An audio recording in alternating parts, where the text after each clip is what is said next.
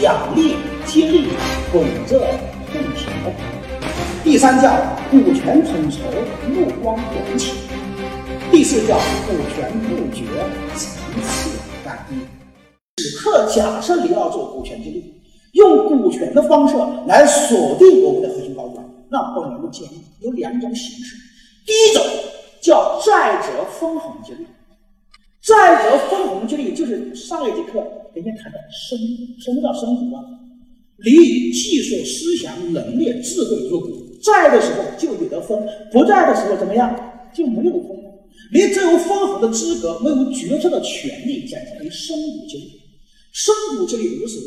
您格局大一点，说把今年百分之六十利润分给你们，我作为老板只要百分之四十也会有关系，因为领队企业有绝对的决策权，这是一种方式。你说我想一步到位，用注册股激励，本人你不反对，但是请你记得，您注册股释放的额度绝对不要超过三分之一，也就是说，你可以影响控制的股权额度要大于等于三分之二。那大于等于三分之二什么概念呢？最好您持有百分之六十七的股份，或者说您能影响的人和一起表决权大于等于六十七，什么意思？这在股权统筹当中叫进攻型统筹。什么叫进攻型统筹？这叫可放可收，可进可退。你不但拥有防御权，而且有进攻权。因为各位知道，在企业当中。类似修改公司章程，类似公司重组兼并，类似定向增发股份，这在企业当中是非常重要的事情，大事吧？就是这些事情，我们只需要三分之二以上股东表决通过就有效，明白吗？也就是说，虽然我们释放过三分的股份，但是实际上领队企业的治理权几乎还是百分之百。为什么不能把企业治理权更多的释放给他们？因为他们不成熟，前提是企业处于初创期，他们不能多到别人。假设现在您将百分之三十三的股份释放给三十三个人，每个人百分之一注册股，另一个人百分之六十七。假设我们要引进一条流水线，投资需要三个亿，它需要股东们来表决。好了，另外三十三个股东都投了反对，不同意。那您投了什么？同意。那请问各位，这个什么提议后来是通过呢，还是被否决呢？是被被通过的，还是被否决的？通过了。为什么呀？在公司的什么权力机构当中，哪一个机构的权力最大？是股东大会，它不是董事会。股东大会权力最大。而股东大会的表决方式与董事会是不一样的。董事会规范的董事会叫一人一票制，可以吧？少数服从多数。而在股东大会里面，不是按人数的，而是按照你的什么股份表决权。最后，我们的相关鉴定人会说：啊，本次我们应到场股东三十四位，实际到场三十四位，通过什么公正、公开、合法的投票程序，最后的结果呈现。有百分之三十三的是吧股份表决不同意，有百分之六十七的股份表决同意，啊大于三分之二，符合国家公司法的相关要求，那此次提议什么有效通过可以执行。那这说明了什么？我们对企业的治理权，也就是说，当我们拥有公司超过百分之六十七以上股份的时候。我们拥有对企业的绝对治理权，绝对治理权。啊，这个权利就很重要，因为我们的核心高管不太成熟，所以我们当下不能释放更多股份，以免干扰公司经营，影响公司决策。当然，随着公司不断的成长，我们的高管素质不断提升，专业水平不断提升，于是企业慢慢到了什么发展期。您可以慢慢抽出身来，就进行企业的什么规划、长远的一些思考。这个时候，我们可以将股份再次什么释放一些给到我们的二三代，让他们从小股东慢慢变成中股东，慢慢变成大股东。那这个时候，您这需要做到管理型统筹。平时我们有句话叫做到控股就好。那请问各位，多少比例可以控股呢？控股多少？我们说要大于二分之一啊，多少就可以了？好，这是第一。那各位呢？我要告诉你，从今天开始，照出去说，我听过海洋老师讲股权激励，你千万不要跟人说五十一。如果说五十一，这代表两点：要么你这个人很有见识，你只是把当下这个品牌作为你未来是吧？啊，上市公司的一个利益输送平台。或者作为我自己利润来源一个渠道，我根本没有把这个企业当做未来要做一个上市主体，或者说一个更长远的规划。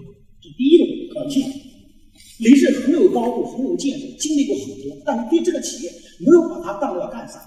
第二种是什么呢？那你根本叫没见识、没境界，你根本不知道未来可能会发生什么，你才突然会说股市。我想这一点。中国太多学者，如果他自己没有经营企业的经验，通常也会犯这个错误。我们只看到当下的，没有考虑未来会怎么样。所以在这里，我要非常重点的。强调，我们在企业的发展期，这个时候假设自己，您最少要拥有大于等于百分之五十二。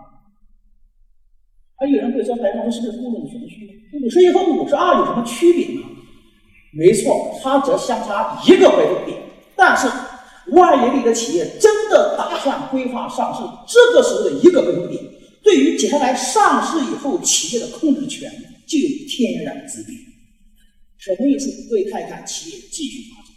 假设我们的企业要走上市路线，当然我们并不反对上市。刚才我说，企业不能以上市为终结目的，但是上市却是推动企业是吧？规范发展的一个非常好的一个途径和手段，我们可以用作企业上市。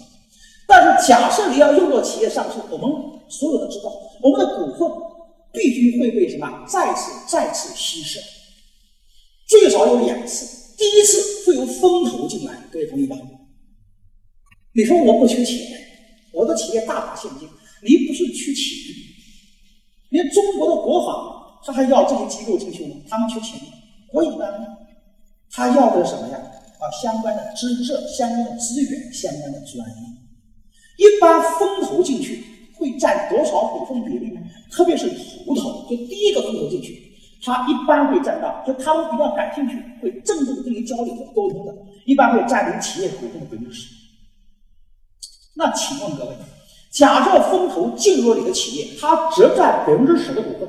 您现在不管是拥有五十一还是拥有五十二，要不要同比稀释百分之十？要不要？这不说你一个人拿出百分之十，按照其他股东同比稀释，那你是什么？五十二会减掉五点二，为啥不是？五十一就减掉五点一这个概念，这一次还不够。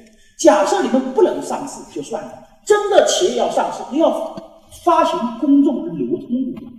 发行公众流通股的最低额度是多少？各位，就这个上市公司，你要发行公众流通股吗？是这样的吧？企业第一次发行 IPO，你发行的公众流通股不得低于公司总股本的百分之二十五。我说的都是最低最低的额度，最低额度。那好了，你的企业，你的股份被两次稀释百分之三十五，两次稀释百分之三，可以可以算账。假设你是五十一，会稀释百分之三十五，还有三十三点一五。您的股份如果是五十二，会稀释三十五，那还有百分之三十三点八零。注意发现，这三十三点一五和三十三点八零有什么本质的区别？最大的区别在哪里？我们看本质啊，虽然这有零点几的什么差距，百分之零点几算什么？不算什么，确实不算什么。但是这里面的最本质差别是什么？没错，一个大于什么三分之一，一个小于三分之一。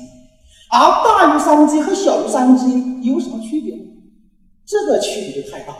我们再回到第一步，我们说，当你的股份拥有百分之六十七的时候，你拥有对整个企业的绝对什么治理权，知道了吧？假设今天您在企业里面已经不能拥有百分之六十七的股份，你拥有了三分之一以下的股份，那就意味着外围的股份大于了三分之二，是还是不是啊？各位，零小于三分之一，外围大于三分之二。假设外围出现一个比较有影响力的人，一旦此人心术不正，但影响力蛮大，令到别的股东认同他的观点。他们就可以改变整个企业的发展方向了，因为外围的决策股份已经大于了三分之二，这个时候外围拥有绝对自主权。那假设另一个人的股份大于三分之一，外围不管怎么整合，无论他影响力多大，哪怕对方有个佛祖在里面，对不起，这个股份加在一起，最大也不会超过什么三分之二，因为你一个人大于三分之一。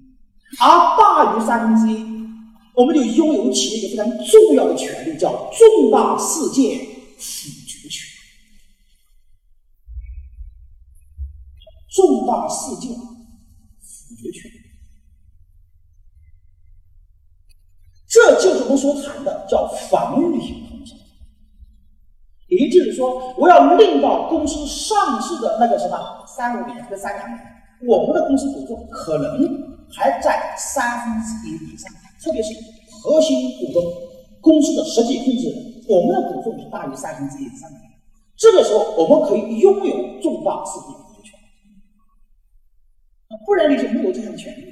而没有这项权利，如果我们的核心团队思想是不太统一的，那这个时候企业就比较危险。当然，随着企业继续发展。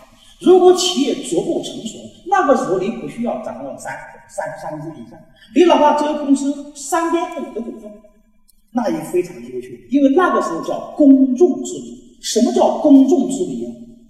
公众治理这个众最起码有三人，可以吧？三人为众，在西方只有两种企业形态，一种叫封闭型企业，一种叫开放型公司。封闭型企业指的就是非上市公司，开放型企业指的就是上市公司，而开放型企业都是公众治理。公众治理，比如说第一个叫企业家族，企业家族可能我们的股份比例很小，但是他们很早在这个时候就设立了个游戏规则，什么游戏规则呢？那些律师啊，已经。叫做什么？格式化的写了几条保护原创大股东核心利益的比如说，第一条，该股东为公司创始人股东，未来他的股权不论被稀释到何种额度，他对公司的表决权不低于多少？这样清晰吗？哦，这个可以写进公司章程。第二条，该股东为公司创始人股东。公司董事会成员由他提名的人拥有半数以上的席位，等类似这样的保护大股东条款，请问各位，你的章程里有吗？不要说没有，我敢保证，现场百分之八十的企业家连我们公司章程从头至尾都没看完的都有秘密。公司不差吧？我们创立公司哪有时间看那些东西啊？都是程序化的东西，有没有？公司章程是什么？那就是你公司的内部股东们约定的，那就是你们公司内部的什么根本大法呀？那第一个，企业家族有很大的影响力和决策的权利。第二个，我们说基金分析师，什么叫基金分析师呢？比如说，你看我们中国好多的企业，就像蒙牛、国美，好多股东是什么外资？是投资者，比如说摩根士丹利，比如说摩根大通，比如说贝恩资本来投资他们，知道了吧？那每个投资机构他们都会有基金分析师。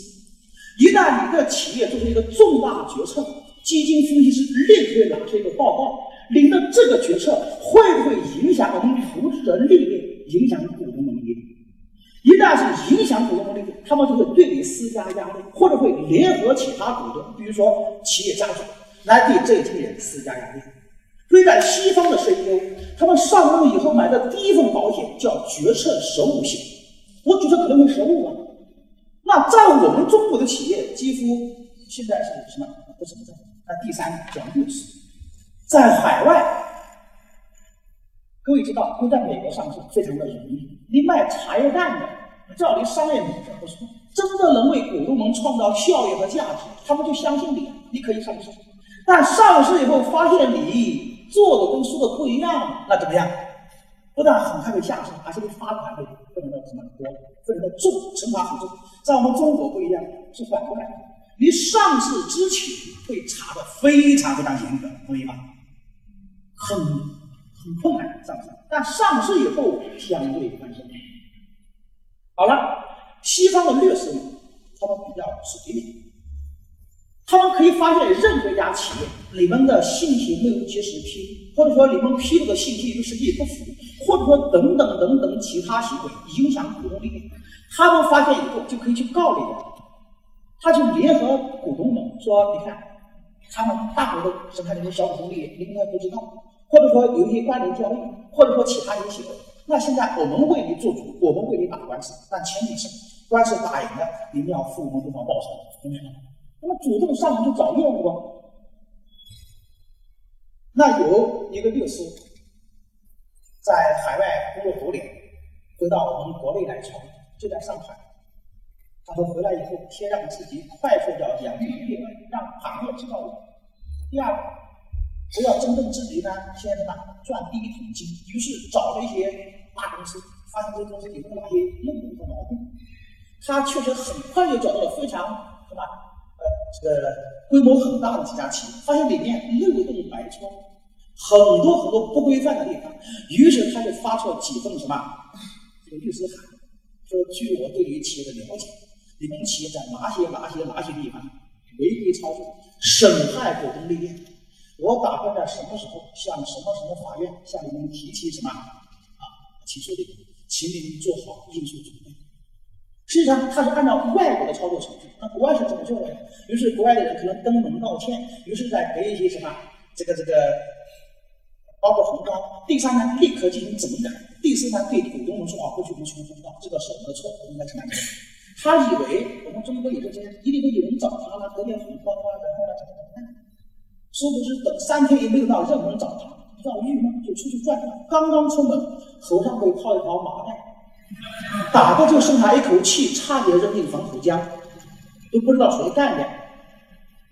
那很快出名的这个人，所以这是什么？国外的公司要公正去处理，但目前在我们中国好多地方还正在完善当中。所以最好的方式就是你拥有主动权，拥有主导权。OK，好了，这里面我们谈到的实际上是股权统筹的三条生死线。第一条大于三分之二，大于六十七；第二条大于二分之一，大于五十二；第三条大于三分之一，大于三十五。这是企业在不同的发展期，你进行股权激励，你的什么注册股释放的额度所占的比例。啊，尽建议您尽量不要超越这个雷区。你要超越，如果你没有足够的防范措施，提醒各位，企业会死得很惨，你的安全性都会受到一个什么影响？当然，我们说企业虽然足够规范，有非常成熟的体系来监控整个企业的发展。不要说三十五，领老人家三点五，你非常开心的企业。企业是绝对成熟，多方资源，公众监督。目前呢，他做不到，我们有这三条生死线，所以我们回去做股权激励。当然了，你说他们欲望很高怎么办呢？欲望高本身是个好事，欲是个好事。对员工来说，这个我通常讲，一个人你在乎什么，你就是什么的努力。各位同学你在乎名，你就是名的努力；你在乎利，你就是利的求。如果这个员工什么都不在乎，无欲无求，那开玩笑，哪里是你的员工啊？每次你要见他，要找好多人关系预约，同意吗？见面就跪倒在地，口称大师啊，他可能看都不看，说知足轻肥的，平生发号不说字，那都不是你员工的，那是你要拜的大师啊。所以我们不怕他们有欲，有欲是个好事，但是呢，我们要在这个誉的当中啊做一个平衡，这就很重要。在不同的阶段来不断的升华。它的誉很高没关系，我们可以用部分注册加上部分债者分红，它分红可以比较多，但是它的决策权利可以相对比较小，这个可以吗，各位？它有多种方式的组合，所以这个你必须要把控清楚。如果这个你没有做好，既分红，它还有这个决策权，一旦他们的思想在某个时间段短路了，好，那就会给企业造成致命的影响。所以回去以后，必须要清晰的企业当下处于什么样的发展阶段，分阶段是什么？这里是什这是我们谈的第三个雷区，叫股权统筹、目光短浅。现在再看第四个雷区，叫股权布局、层次单一。我现在跟各位来看一个案例，这是我们为一个什么即将上市的公司所设立的一个股权布局。比如说，某上市公司，他打算做一个上市主体，离上市公司，这个公司他打算上市，但发现这里面公司比较复杂，为什么会复杂？大股东是创始人之一，二股东、三股东都是创始人，但是二股东和三股东的股份加起来是超过第一大股东的，是这种情况。第二是什么呢？二股东和三股东，他们的关系是由亲缘关系，是亲表兄弟等人。那好了，还有第四股东，二股东不在公司里面任管理，但他不做管理也算，他经常会怎么样呢？对职业经理人的经理会有一些干扰。那职业经理人也非常识相，那是我们公司的二老板，不仅是二老板，而且实际上他是占公司最大决策权的一个老板，知道吗？不行的话，他可以启用股东会重新选董事的，董事都可以改变，职业经理人算啥呀？说不听他的，一担心自己未来；听他的，不符合游戏规则。我们职业经理人是听董事会的，不是听某个股东的，是这样吗？这个公司啊，几个风投进来，了解一下，公司在海外做的非常非常棒，大的上市，但风投进来发现内地是这样的一个股权结构，谁敢进来？没有办法。后来我们深入了解以后，就要把这个股权做一个布局。怎么布局？很简单。当初他从大股东到小股东，也就三四十名。我们首先把这几个大股东统统提到上面来，成立一个某某投资公司，把四大股东全提上来。这四大股东提上来以后，他们的股份实际上就形成对离上市主体公司对该公司的实际控制，变成最大的。一支股叫法人股，另外呢，公司里面把四大股东提上去以后，还有二三十个自然人小股东在这里面以自然人的方式来使用，啊，做了一个切割。此刻各位发现，在上面投资公司，大股东就无法直接干扰下面的经理人，同意吧？你要说下面做的不太好，你可以向上面投资公司董事会提出，然后由他们出面跟下面什么？啊，这也经理人团队去交易。你作为上面公司股东，就不能跟下面这个，因为你们的股东都不在一个层面。同时，他想要说表决什么？你的表决是在上面公司表决，下面跟你都是什么？没有直接关系。你是在上面公司持有股份，而上面公司持有下面公司多少股份，并不是你一人持有，是由四大股东共同持有。所以把他的权利做了一个切割，把他的承结做了一个什么梳理？这个时候。我们要开始股权激励，好多人进行股权激励怎么办呢？实际上，各位知道，有限公司股东人数不能超过五十个人。基于一对人数的控制，二未来公司要假设要有上市那一天，那么多股东，每个人有任何一个人今天心情不太好，我这个字不签就是麻烦，知道的吧？股东的结构必须简单，所以必须要成立类似的持股公司。持股公司还不能让它活跃存在，持股公司还要由上面投资公司做一个防御性工程，这叫股权布局。也就是说，该公司里面装的全部是被激励对象，激励对象在这里面游戏规则早就制定好，由该公司持有这个公司百分之三十五的股份，被激励对象在公司当中持有百分之六十五左右的股份，形成一个什么法律性公司，而这个公司持股公司占离上主体百分之十的股份，这样做不断的计算这个风险，这个结构就稳如泰山。